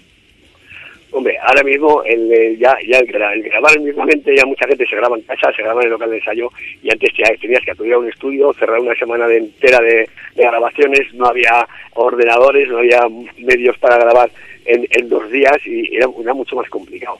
Entonces a, ahora cualquier cualquier persona se programa un propio disco y, y mandarlo a una compañía, que hay, ahora hay muchas más compañías en el, en el que te puedan editar ese disco. Siempre hay que buscar las compañías que estén dentro del de género y que te lo vayan a mover bien. Mm. O sea, nosotros estamos con Stream Music, que es algo que, que es bastante elegante, es la más grande aquí del país, incluso internacional. Bueno, lo lleva el propio Dave Rotten, podemos decir que entre la gente del, del, del, mundo del death metal, ¿no? Que queda todo esto. Sea, gente que entiende y que sabe con lo que está trabajando. Claro, claro. Eso es- Luego, luego, eh, luego eso, es que Dave Rotten es una leyenda aquí en España, es una institución. O sea, que ya tenía eh, Downer Productions, y bueno, Downer, creo, que era Downer, sí, luego tuvo varios varios sellos y ya, ya- yo cuando lo conocí trabajaba en una tienda de discos Mm. de dependiente, o sea, antes de empezar a funcionar. Y luego ya montó la tienda allí en, en la calle Amanía, en Madrid, y ya empezó a editar, a moverse, y es una institución. Entonces, hoy en día aquí en España, uno de los mejores eh, personas que te pueden sacar adelante, o que te pueden echar una mano, es Steve Rotten, o sea, es, es Steve Music. Y eso que hay bastantes sellos mm, bastante importantes, ¿saben? Que está Base Record, que hay una cosita así, pero más underground. Mm. Luego, lo que sí te ha sido bastante complicado ha sido mantener la formación, ¿no? Porque también ha habido cambios en la banda. Sí que es verdad que Mark Berserk eh, se queda ahí como vocalista un poco fijo, ¿no? Lleva ya bastantes años. No, más veces vas a traer a sorpresa el viernes que No jodas. se le ha dado la, se dado la patada. Ahí va la leche. Pues ha, ha sido hace, hace poco, ha sido. Sí, ha sido hace cuestión de dos meses. Sí, sí, porque Él él, está en Hollywood montando eh, historias para películas. joder, pues, eh, eh, pues el listón lo deja, no es por nada, ¿eh? Pero el listón lo deja alto. Bueno, sí, pero el viernes me lo cuentas. Eh, ¿habéis, presentado ¿Habéis presentado al nuevo cantante? Eh, va a venir Nacho, Nacho que es el cantante que teníamos en los anteriores discos que cantaba en castellano, Ajá, y va, y va a venir Diego, Diego el primer batería, sí. y vamos a hacer un setlist totalmente diferente de a lo que vamos haciendo. O sea que va- vamos a hacer todo, todo de la vieja escuela, o sea, no va a haber nada de lo nuevo. Joder, pues qué, pues qué pasada. Y yo, yo apostando por este Conjuring de New Apocalypse, que es, que es el último disco y, que- y realmente... Ya, pero como se nos ha presentado, que lo hemos tocado durante un año y medio en bastantes sitios, pues hemos dicho, bueno, no vamos a repetir ese list porque la gente tal. Entonces, como estamos preparando ya el nuevo disco, decimos, bueno, pues estos últimos dos que hemos da- dado por sorpresa, pues hemos dicho, bueno, vamos a tirar este list. Sí, sí, sí. todo viejo. No, no, sí, fenomenal. Si nos pone, nos pone los dientes largos, ¿no? Re- re- re- realmente, además que, nos gusta que seguimos siendo nosotros muy clásicos aquí, ¿eh? También hay que decirlo. Claro, claro. Que, al Hay fin, mucha gente que nos lo dice, ¿eh? que, eso, que le gusta más el old school que lo último que hemos hecho, que, que hemos hecho, vaya, o sea, va- hombre, el Apocalipsis y el Victory son discos que tienen otra evolución, o sea, una evolución tirando un poquito más con toques brutales, pero no quita de tener la, el toque ese de old school. Sí, sí, no, vosotros habéis sido un grupo fiel a, a lo que es el death metal. Evidentemente los tiempos cambian, las producciones también son mejores, ¿no? No tiene ese sonido tan, tan sucio que podían tener las, las producciones en los 90, pero nadie puede decir que eh, Aposento haga algo que sea diferente al death metal. O sea, para mí death metal, además de escuela muy clásica americana, vamos. Eso siempre nos han dicho, que si veníamos de Florida, que si, bueno, para ser españoles es un halago que te digan, que te digan, para ser del norte aquí de España, decir, oye, que una banda es de metal y que te digan, joder, es que sonáis a los de Florida y tal. Bueno, también será porque yo escucho siempre todo el extranjero y me ha gustado todas esas bandas. Tenemos pinceladas de todas esas bandas, o sea, no quiere decir que hacemos algo único, pero lo que como dices tú, es, la, la gente dice que, joder, que es old school y que tal como los ocho últimos trabajos, el siguiente que queremos preparar tiene que ser algo que esté a la altura, a la altura, o sea, Todavía más old school. ¿Recuperaríais el, el- el castellano como idioma? Porque eh, Aposento... Pues alguna sorpresa y por ahí. Sí, porque claro, también Sí. teniendo influencias a, a veces tan anglosajonas, a veces te lleva precisamente a, a cantar en inglés, pero bueno, recordemos que Aposento era en castellano y que hicisteis ya vuestros pinitos en este idioma, pero sí que es verdad que tanto en Bled to Death como en este Conjuring de New Apocalypse os quedabais un poquito más con el inglés. Sí, me acuerdo fue en inglés porque, mira, en- en- principalmente porque el cantante que teníamos que cantaba en castellano, Nacho, que sí que va a venir este, fin de, este viernes, que va a haber bastantes canciones en castellano, pues no se encontraba muy cómodo. Dice, bueno, pues hoy en día, eh, tal que una banda como nosotros, que no vamos a ser ni los Slayer ni nada de esto, me digo, me cago en Dios, ¿por qué no? No a bandas como Brujería y otras bandas que cantan en castellano. Y bueno, vamos a probar. Y funcionó bastante bien. Y la idea para el siguiente, porque bueno, te puedo decir que el próximo cantante va a ser el tenor, Carlos Tenor, que fue el primer, el segundo cantante de Aposento en los 90, Ujú. Eh, posiblemente cante Nacho y Tenor algún tema juntos, en castellano en inglés. Mm. Es nuestra idea. Y, y este Conjuring de New Apocalypse no se os ha quedado colgado en cuanto a presentación, en el sentido de que se editó en plena pandemia, confinamientos, todos encerrados, y claro, era un, es un gran disco además, y, eh, y- y no sé si lo habéis presentado como vosotros queríais, porque nos está pasando con muchos grupos que han sacado el disco en 2020 y ahora están en la, en la presentación total del disco cuando nos han soltado ¿no? en los últimos meses. Claro, sí, nos hemos quedado con las ganas de presentarlo durante o la época, la época de la pandemia y sí que hicimos el año pasado seis o siete conciertos presentándolo, pero se nos pasa el tiempo, o sea, no vamos a tirar tres, cuatro años cuando tenemos una edad ya, o sea, tenemos una edad un poquito prolongada, no prolongada, somos unos chavales, como quien dice, ¿no? pero no podemos echar dejarnos, ahora que hemos cogido la rutina de sacar un disco cada tres años, o cuatro como mucho, es decir, bueno, pues como no ha habido la pandemia, pues los tiramos cuatro o cinco años entre la pandemia y el otro presentando disco. Pues ya ha habido una época, entonces ya lo hemos hecho, lo hemos tocado donde hemos querido, pues más conciertos, pero bueno, es, es el momento de, de presentar otro disco, de hacer otro disco. Y si nos centramos a hacer gira, pues no lo vamos a hacer. ¿Vosotros, Es mejor aprovechar la oportunidad y decir, venga, ahora pues ahora. vosotros con- contentos con la repercusión que tuvo Conjuring The New Apocalypse? Muy contentos, muy contentos. Bastante contentos. Luego hicimos a Gabri a la batería, que ya, ya sabéis quién es, Gabri, que toca con Wormes y con cáncer y se batería hernia. Eh, muy contentos con la, con la evolución y elaboración de, de los temas. Es una máquina. Entonces le, le da otro, otro toque a los temas que cualquier otro batería también le va un, un toque old school, pero este lo envuelve un poquito. Estoy muy contentos con la producción y con el resultado. El hecho de ser precisamente una, una banda de La Rioja y no ser de, de- Florida, eh, ¿cómo crees que, que influye? ¿no? Porque a veces, joder, yo pienso que este, este país es como es y no valora realmente a sus estrellas, bueno, estrellas, podemos decirlo así, a sus grupos relevantes como realmente merecería, ¿no? Y ahí estáis vosotros, que claro, eh, no sé si es un hándicap o no, o tal vez precisamente por estar en un lugar donde no era tan habitual que se hiciera este estilo de música, también habéis podido destacar un poquito más. Bueno, va a ser un, sitio como La Rioja o ser un país como este, pues de todo lo malo no está mal. Claro, no hemos nacido en, la época de Florida, que todo el mundo estaba con Scorbuns en los estudios Morrison, todos grababan allá, todo en Florida había una ola, como cuando estaba el Bayaria de Thrash Metal, de, que pues tocaba eso, toda esa peña que estaba Testament. No aquí no había es- es- esa movida, ¿no? Entonces es muy complicado, pero bueno, para, para hacer lo que hemos hecho, y lo ha habido bastantes bandas en España, no hemos salido ni hecho famosos como pueden ser ellos, pero por lo menos estamos contentos. Estamos contentos que por lo menos dentro de este país y fuera, no tanto, pero nos acogen y saben de, de quienes hablan. ¿No, ¿No os ha influido para nada las nuevas tendencias dentro del, eh, del metal en general, ¿no? que, han venido, que ya sabéis que cada vez se ha fusionado un poquito más todo? Es cada vez más complicado encontrar, vamos a decir, una pureza dentro de- del estilo, que yo creo que vosotros, como te he comentado, pues creo que más o menos la mantenéis, con pequeñas pinceladas, pero creo que, la mantenéis. ¿No te ha influido, yo qué sé, los nuevos grupos que han podido salir dentro de, ya sea una vertiente extrema o no, que igual escuchas más cosas, no sé? Yo creo que la- las bandas nuevas que salen se tiran más a la onda de brutal y más técnico.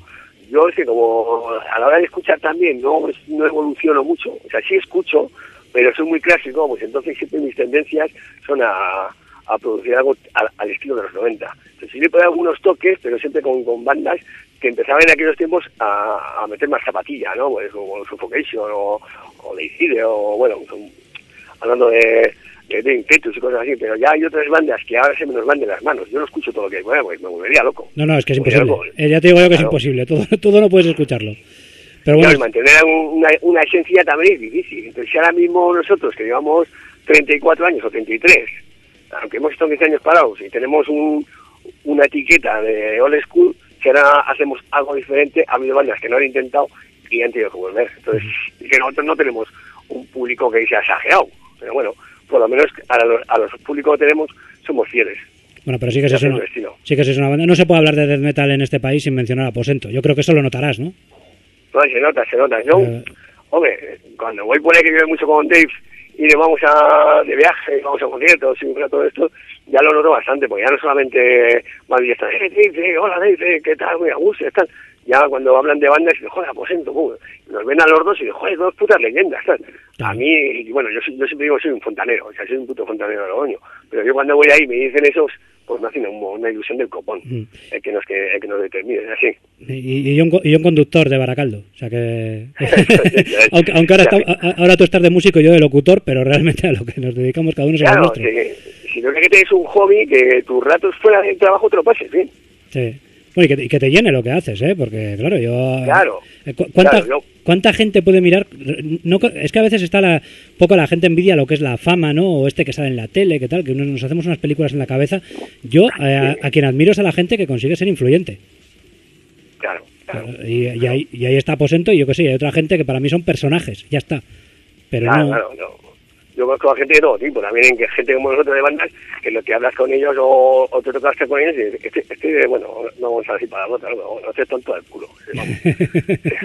Al final, esto, esto es un hobby. Hay gente que se, que se gasta dinerales en ir a esquiar, en hacer snow, en ir a pescar, lo que sea, y nosotros hacemos música, o, o intentamos, intentamos, y luego encima vas y hay gente que va a verse, Mm. porque cualquier se marcha a pescar no hay siete o veinte tíos o cien personas a ver cómo pesca, y cuando se compre le van a hacer la hora.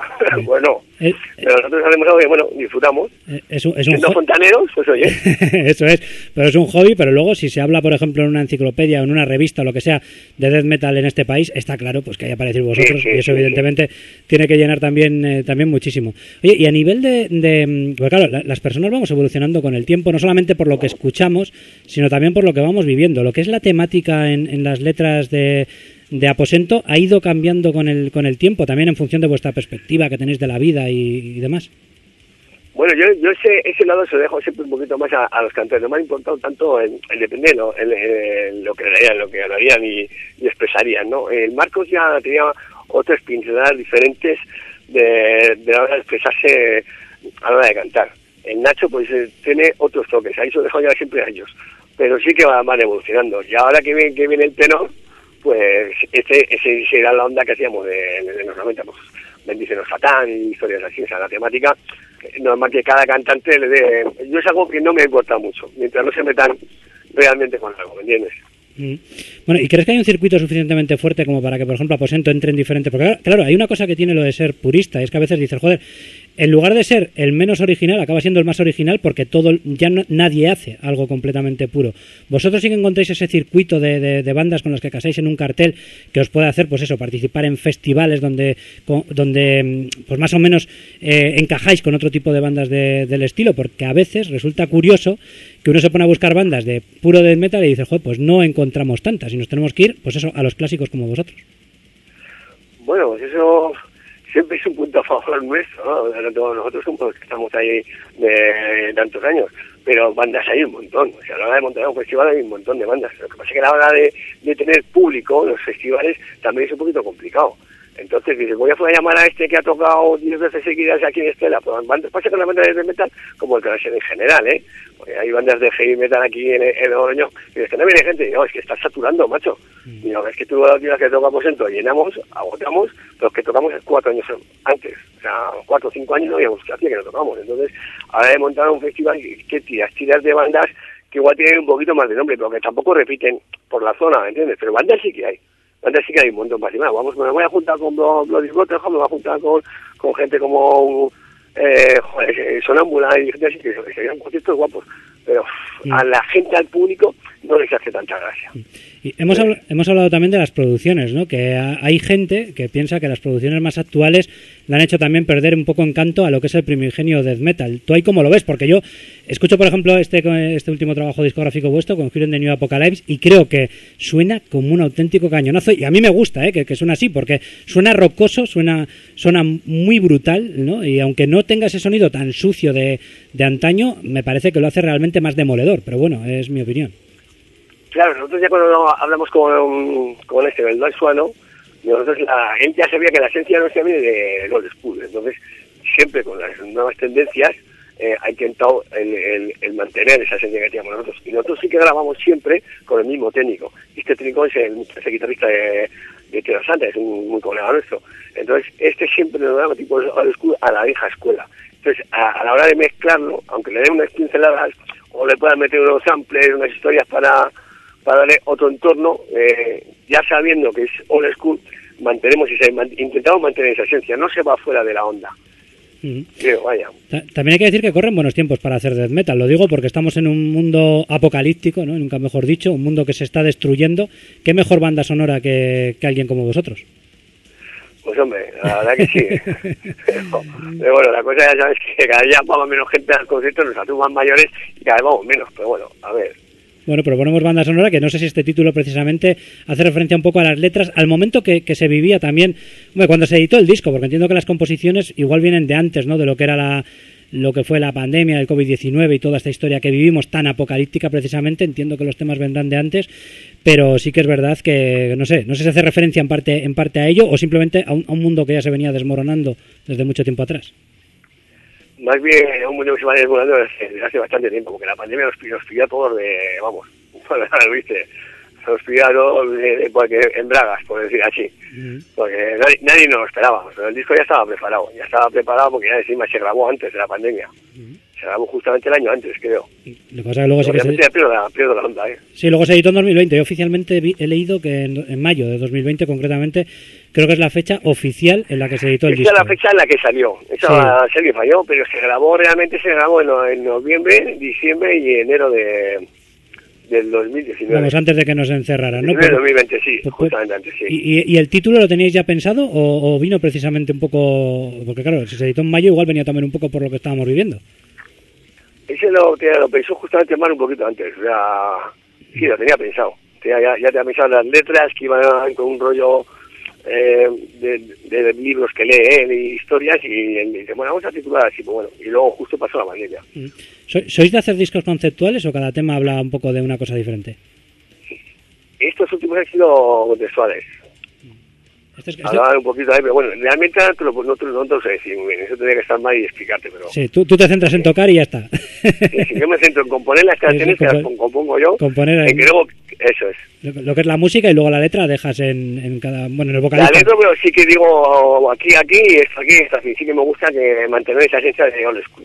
Eso es. Pero bueno, luego también sa- saber un poco de lo que se está hablando también está bien, ¿no? No vaya a ser que... Ya sabes, encima, ahora que se mira más con lupa que nunca, todos los mensajes que dices en, la- en los textos, también saber un poco de lo que están hablando tus canciones no está mal, ¿no? Sí, sí, hombre, a mí me, la, me, las, me, la, me cuenta de qué va el tema y siempre al principio, luego se me olvida, vamos, se me olvida, porque hace ya dos años se me olvida, yo confío en él y eh, como el nuevo cantante y me parece bien los textos. Y es más, luego hay gente que te me dice, oye, ¿cómo Dios se le ha ocurrido esto? Y porque habla de aquí, de no sé quién, de no sé cuánto, bueno, pues de puta madre. Pero sí, sí, siempre me entero de lo que hablan. Y bueno, vais a estar tocando con Sinister, como decimos, este día 21, este próximo viernes en la, en la Cruz de Portugalete. Una banda también pues legendaria, aunque bueno, aunque creo que empezaron un añito antes que vosotros, ¿eh? No, no mucho, no mucho antes. Sí, empezamos en el 89, ¿eh? Sí, sí, pues- que 88, 89, Eh, sí. est- Estáis ahí casi Sí, casi sí. a la par. Lo que pasa es que, claro, ves su discografía y dices, joder, qué envidia, que ellos sí que han ido sacando ya, ya, un montón claro. de discos y nosotros pues no hemos tenido esa oportunidad, ¿no? Pero bueno. Claro, otro, mira, eh, lo que te hablaba un poquito antes que me decías de cómo pasó esto, que no tuvimos la suerte de coger cinco personas y mantenernos fieles toda la historia de Aposento. Hubiésemos hecho más cosas. Entonces, al final, pues eh, no, no, no sales adelante. Luego ahí en, en Europa, pues ya ellos ahí en Holanda, pues tendrían más medios, tendrían más contactos y han hecho más cosas. Y tocar con ellos, que es la segunda, ¿eh? pues va a ser la hostia. Bueno, pues eh, confírmanos la banda entonces que tienes ahora y, y que vamos a ver este próximo viernes en, en Portugalete, porque yo te hacía la entrevista pensando o teniendo como referencia el último disco y viendo un poco los músicos que te habían acompañado, pero nos has dado una auténtica sorpresa, para mí por lo menos casi en, primicia, y, y podemos decir podemos decir que estáis empezando una nueva vieja etapa, ¿no? Un poco así en... Bueno, sí, para estos dos conciertos sí. Luego ya ahora, se va a mantener más la esencia ah, de antes. Y bueno, para la formación de ahora, que me tengo un colega ahí divulgado, eh, Cristian, que está como loco, y no se he visto nunca con esta formación. Y tengo ganas de, de ver al Nacho, pues va a ir el, va a ir el primer batería con el que monté yo la banda, Diego. Luego va a venir el guitarra que tenemos ahora, que es Edu, el nuevo bajista, que es una máquina, que es eh, Pablo, de Santander. Y viene Nacho, Nacho y yo. Y va a venir el tenor, pero bueno, va a venir Nacho a cantar. Perfecto, pues Yo todavía lo tenía preparado y el tenor ya, pues para el siguiente disco estaba más preparado. y entonces se rescatarán temas de- de- del primer disco de Aposento e incluso de la época de los 90, ¿no? Sí, sí, sí. Del 90 tienes tres que son clásicas. O sea, bueno, tres no, cuatro. Tienes cuatro. Te va, te, te va a decir que las pocas canciones que tocamos es Bless a Satan, que la grabamos en la, en la segunda maqueta. Esa la vamos a, la vamos a tocar. A ver, pues mira, voy- voy- estaba pensando que a ver si la, a ver si la encuentro por aquí y la puedo y la puedo poner porque tenía ahora mismo el Conjuring eh, de New Apocalypse sonando de fondo, también tenía por aquí eh, lo que es el debut Aposento y me imagino que se podrá encontrar por, Pues por- ahí, ahí en el debut de Aposento hay una que le gusta mucho a Cristian, que hace mucho, mucho que no la tocamos, igual hace ocho años que no la tocamos, y es Muerte Lenta. Muerte Lenta. Pues si te parece la ponemos, ponemos esa para terminar la entrevista. Muy bien, perfecto. Pues nada, pues he cambiado sobre la marcha un poco lo que tenía pensado a la hora de entrevistarte, porque iba a presentar un poquito más el, nuevo disco, que bueno, hemos hablado de él, ¿no? De este Conjuring de New Apocalypse, y he repetido el título hasta la sociedad, porque no deja de ser el último disco eh, de, de Aposento, pero bueno, que evidentemente tenéis una, una trayectoria pues que yo recomiendo también, ¿no? De la primera época. Esta última época, pues bueno, ha tenido más continuidad con Aposento, Blade to Death y este Conjuring de New Apocalypse. El anterior EP, Retorno a la Muerte, pues también eh, rescataba algunos temas ese, ¿no? De, de la primera época. O Sí, ese- sí. Ahí, había dos temas de la primera época que hicimos, re- como volvíamos muy rápido, ya que teníamos un concierto en poco tiempo, dijimos, ¿qué hacemos? Pues si no tenemos nada grabado en 15 años. Digo, vamos a hacer una versión, dos nuevas que teníamos y dos viejas, y ya parece que salgo. Y decimos así, el retorno a la muerte. Eso un es. retorno, un Y- retorno, una vuelta. Y luego, bueno, haciendo un poquito de retrospectiva, pues decir que en la primera época pues ahí quedaron demos que entiendo que estarán súper valoradas, ¿no? Ahora mismo, ¿no? Como Bloody Ritual, ¿no? Porque claro, ¿quién, quién tiene ese Eso demo? es, eso es. ¿Quién- A mí hay gente que todavía me las pide y pff, complicado. Eh, el, complicado. el split ¿no? de Life in Nájera, eh, luego en, en el 93 llegaría Eternal Agony, otra otra demo que también entiendo que el que, la, el que la tenga tiene un tesoro ahora mismo. Y. y, luego llegó el EP del 97, Welcome to Darkness. Eso fue la primera época y luego ya pues pasaríamos a esta segunda época desde el 2012 con Retorno a la Muerte, Aposento, Bled to Death y Conjuring de New Apocalypse. Esa ha sido la carrera de una auténtica leyenda del metal extremo a nivel estatal, aunque bueno, yo creo que, que podríamos ir un poquito más allá, porque no, no sé a nivel internacional si os habéis podido llegar a mover en cierta medida o, o no. Bueno, no hemos movido mucho. Teníamos algún concierto este año para tocar en Alemania que se ha suspendido, pero bueno, entonces ha sido más a nivel nacional. Hemos salido un par de conciertos a Francia y en Portugal y hemos, no hemos hecho nada más. Sí que vendemos bastante, pero no llegamos a cuajar para salir fuera, pero bueno, tampoco nos preocupa. ¿eh? No, y luego también es lo que tiene el que tienes que compaginarlo con trabajos y es, lo hace también doblemente complicado. Pues nada, Manolo, oye, que ha sido un auténtico placer charlar contigo esta tarde de miércoles, que el viernes nos vemos aquí en la Cruz de, de Portugalete es. y que la próxima entrevista que te haga, pues espero que sea ya presentando eh, un nuevo disco. Ahora hemos hecho un poco una entrevista, pues bueno, así hablando de lo nuevo, de lo viejo y un poquito de todo y de la actualidad que pasa por ese retorno a las raíces, esa, esa frase tan de, de discográficas, ¿no? De cuando te quieren vender algo, vuelta a las raíces de aposento. Verás qué bien queda cuando saquéis próximo disco. ¿Eh? Sí, el, placer, el ha sido mío y el viernes nos vemos echando unas gorritas ahí. Eso es, el viernes nos, concierto. nos vemos junto a Sinister, cartelazo para que la gente que le guste el metal extremo. Y escuchamos este Muerte Lenta, ¿vale? Que es lo que tenía más a mano, eh, eh, que pertenece a vuestro trabajo aposento del, del año 2014, ¿de acuerdo? Muy bien, un saludo para todos y muchas gracias. Venga, un abrazo. Venga, un abrazo.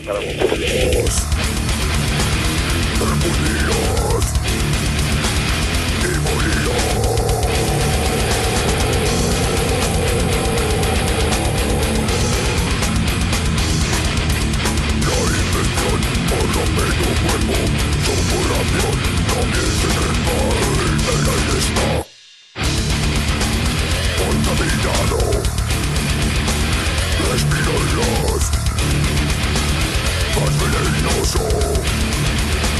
Y poco a poco, enfermedad.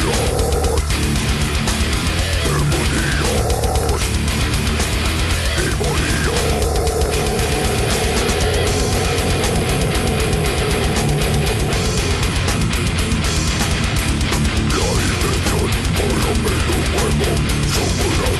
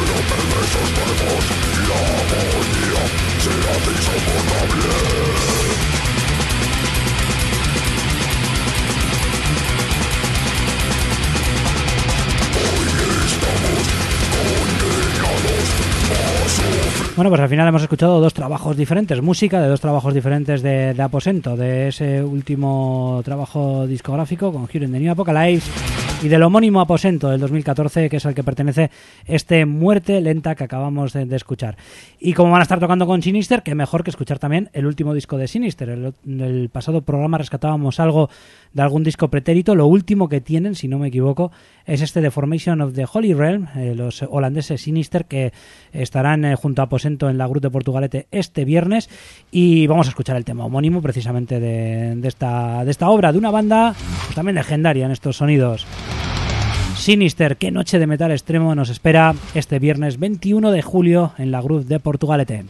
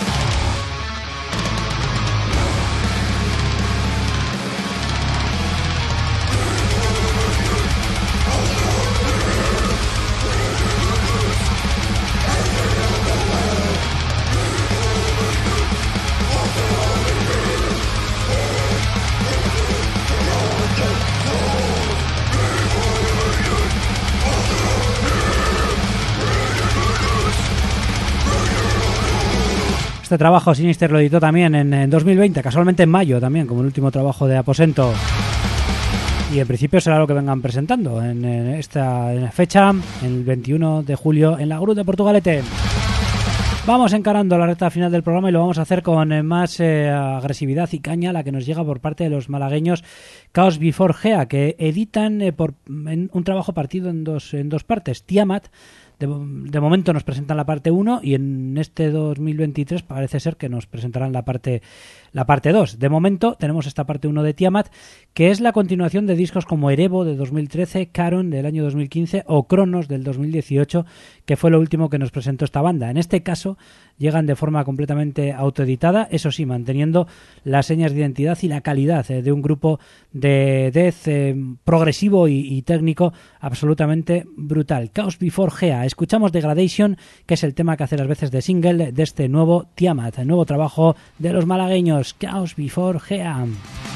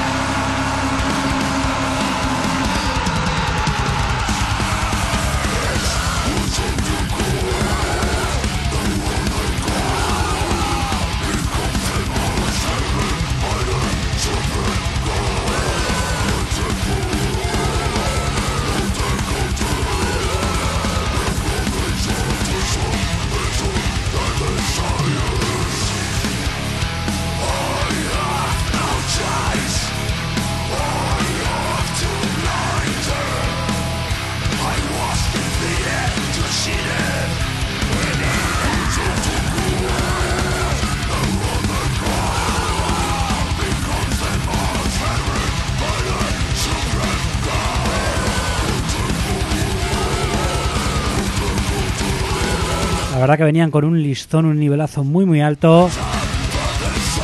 Y creo que por lo menos eh, tiene muy buena pinta este EP, eh, o esta primera parte de un disco, ¿no? Porque lo van a editar, ya digo, en dos partes. Pero bueno, el título es Tiamat, Part 1 en este caso. Y es lo nuevo de Chaos Before Gea. Y nos vamos a despedir eh, con algo bastante más eh, melódico. También tiene un tinte oscuro, pero bueno, lleva un- una tesitura más sinfónica y más limpia. Hablamos de Elaine, la banda de la vocalista Madeleine Liljestam de, de Suecia, y, y que nos presentan su cuarto trabajo discográfico de título We Shall Remain. Vamos a escucharlo con eh, este tema en concreto, el que da título precisamente a la obra, la nueva obra de los suecos Elaine. Con ellos cerramos. Gracias por la escucha. El sábado volveremos a estar aquí en la penúltima o la última edición del programa. Ya me lo pensaré o ya veremos cómo se dan las circunstancias, porque bueno, tengo unas circunstancias un poquito especiales en este final de temporada y por eso casi vamos un poquito con dudas. Pero el, sábado eh, sí que estaremos aquí con vosotros. Hasta otra. Agur.